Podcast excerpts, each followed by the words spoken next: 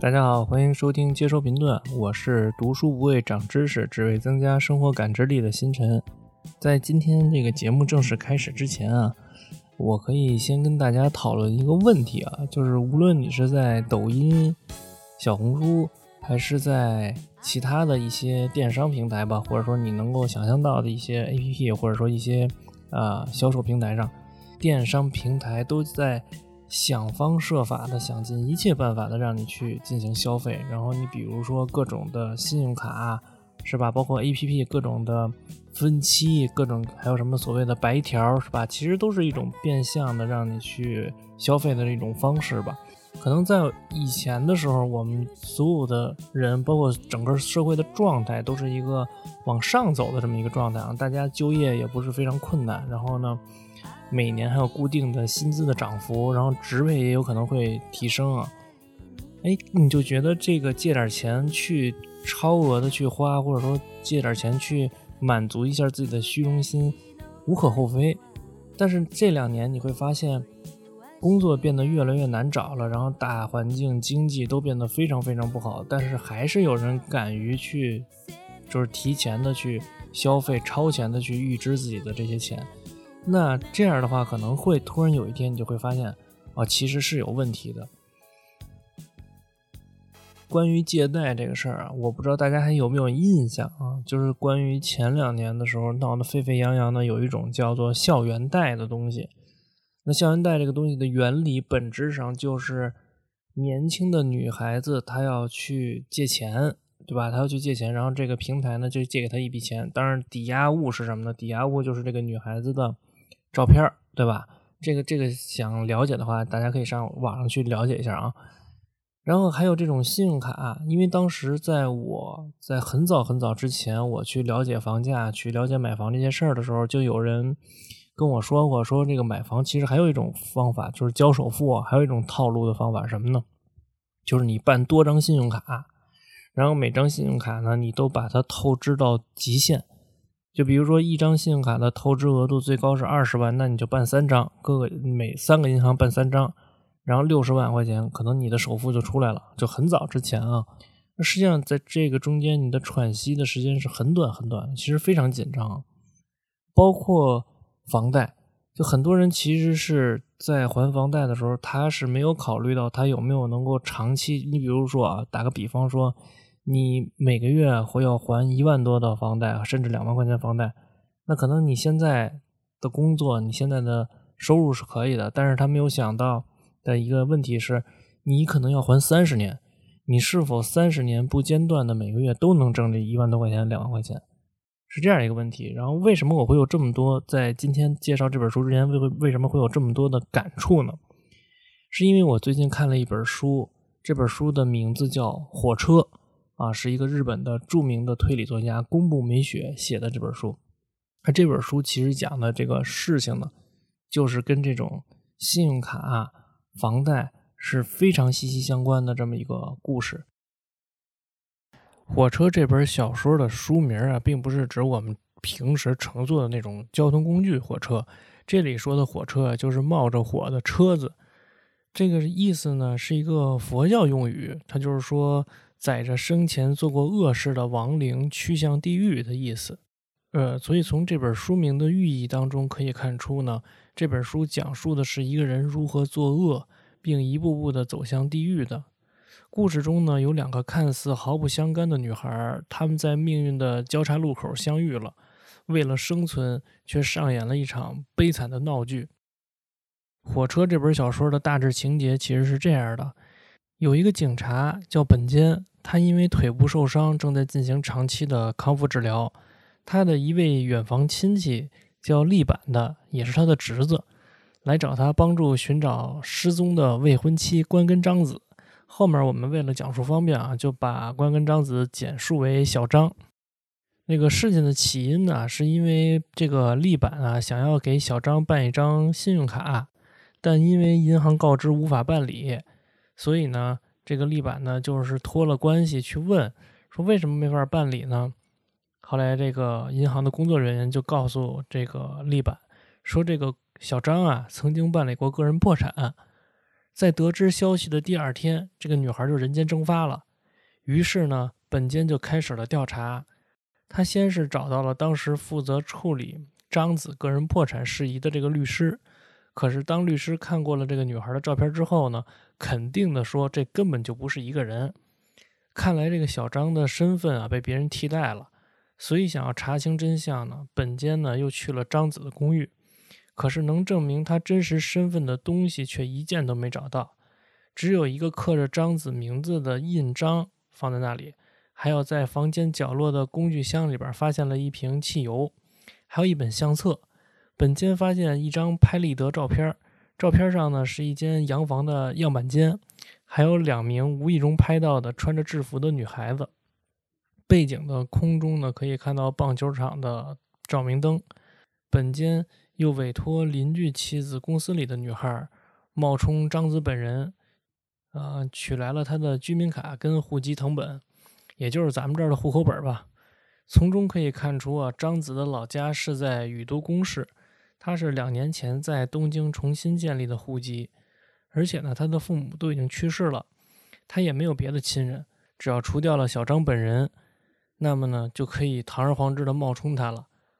所以本间又去了张子曾经居住的地方，房东太太说呀，就是在前年的某个时候，小张就说要离开了，只留下了一封信。说是要去东京生活，然后房东太太呢就给了本间一个纸盒，那个是小张留下来的东西。在这个纸盒里面呢，本间发现了一个电话号码，是一个叫玫瑰专线的电话购物公司的。这家公司主要经营女性内衣、化妆品还有奢侈品等。嗯，小张呢是这家公司的顾客，还发现了一个墓地的广告单，也许呢是小张的母亲去世之后，他为了挑选墓地才弄的。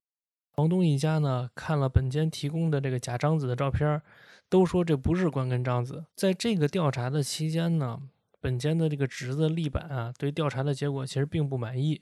所以呢给他扔下了一笔钱就走了。最终呢两人闹得不欢而散。但是本间呢继续调查这个事件，终于找到了拍立得上的那个样板间的所在地，并查清楚了替代者。他是谁呢？他就是曾经这个玫瑰专线的工作人员，他的真名叫做新城乔子。这个新城乔子呢，他曾经在玫瑰专线的岗位呢，就是一个电话接线员。他还参加过公司组织的培训，培训的地点呢，就是在棒球场内的住宅展示场。还记不记得前面本间在？呃，张子的房间里边发现了一张照片，那张照片就是有那个球棒球场的灯光，记得吧？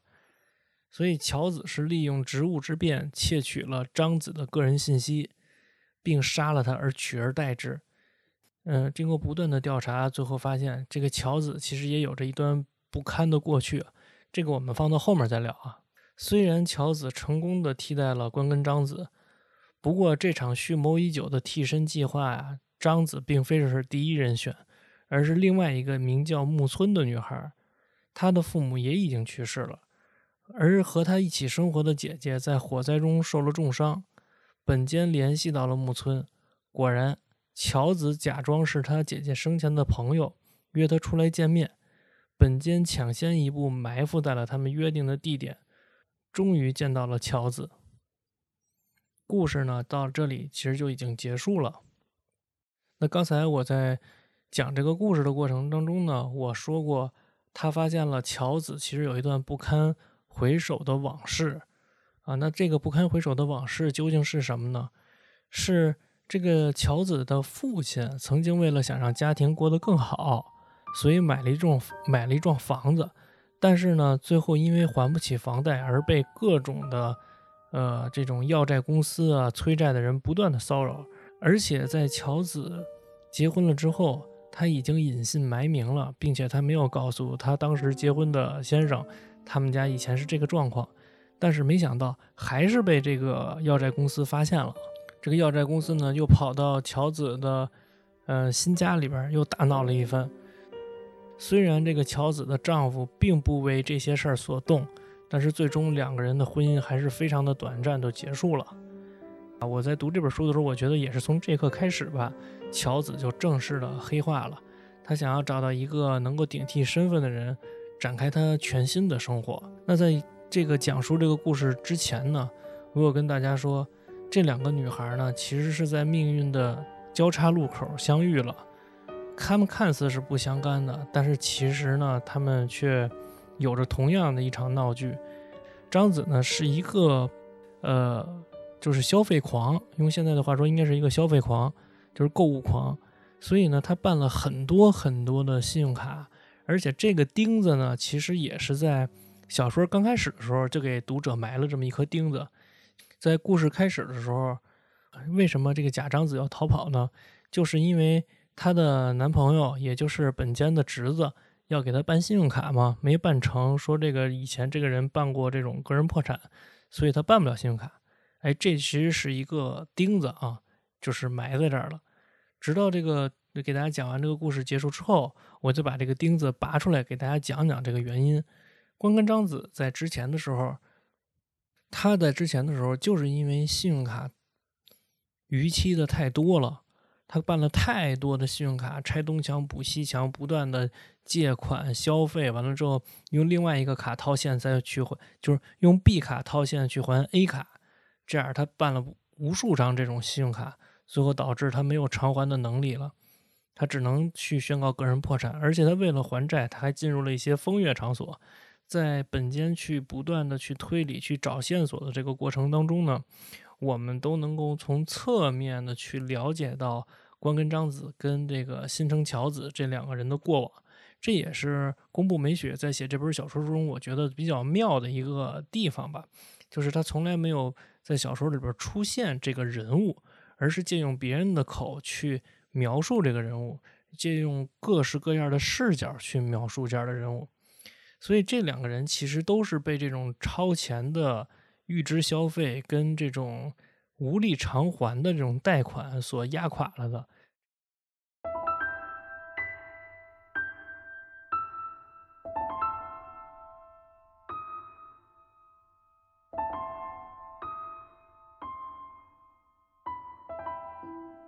就是给大家讲这本小说的时候，突然想起之前看过的一个电影，这个电影是黄轩演的，然后那电影的名字叫《乌海》。他这个里边就是涉及这个，呃，这种裸贷啊，就这种情节在里边。最后呢，这个女孩也是，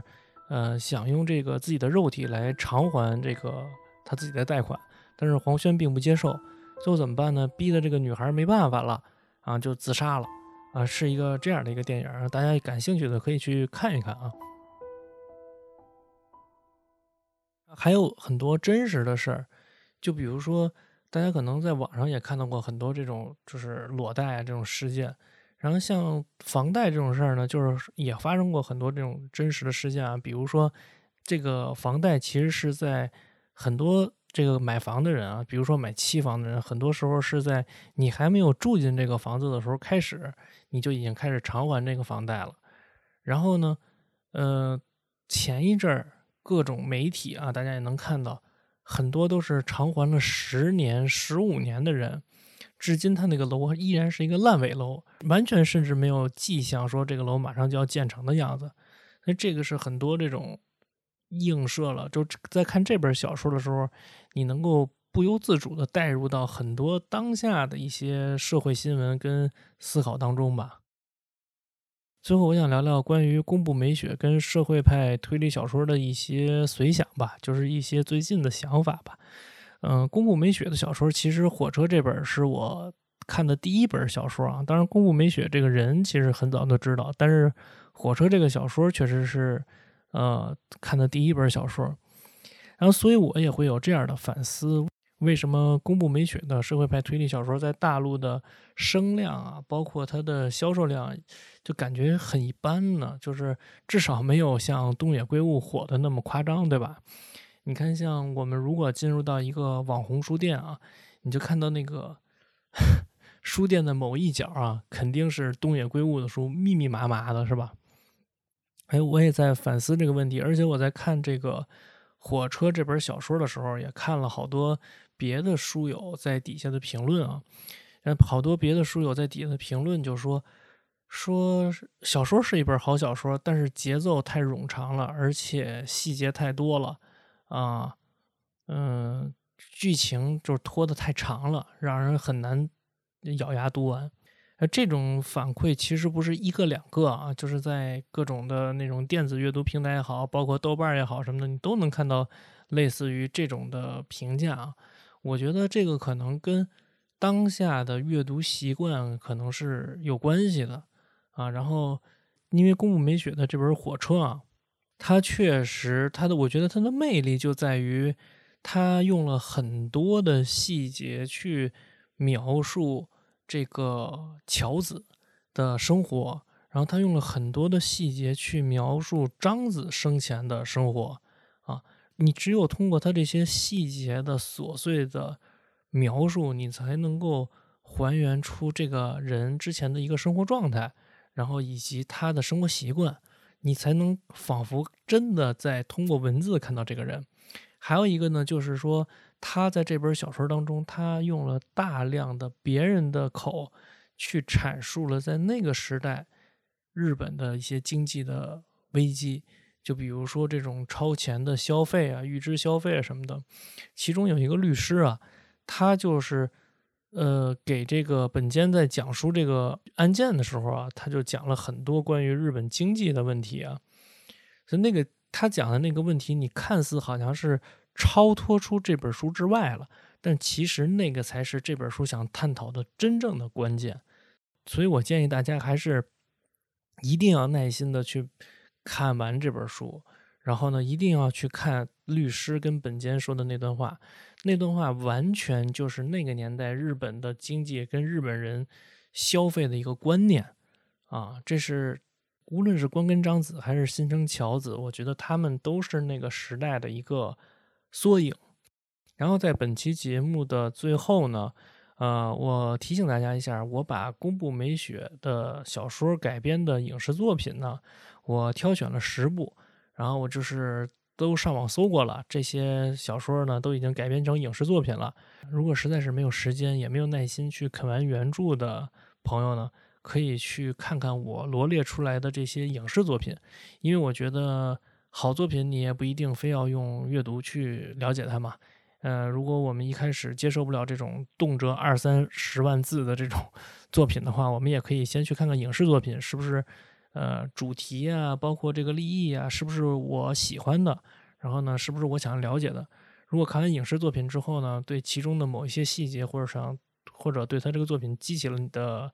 呃兴趣，那我再去阅读原著，我觉得也是非常好的。嗯，本期节目就到这里，然后感谢您的收听，啊，我是读书不为长知识，只为增加生活感知力的新真，咱们下期再见，拜拜。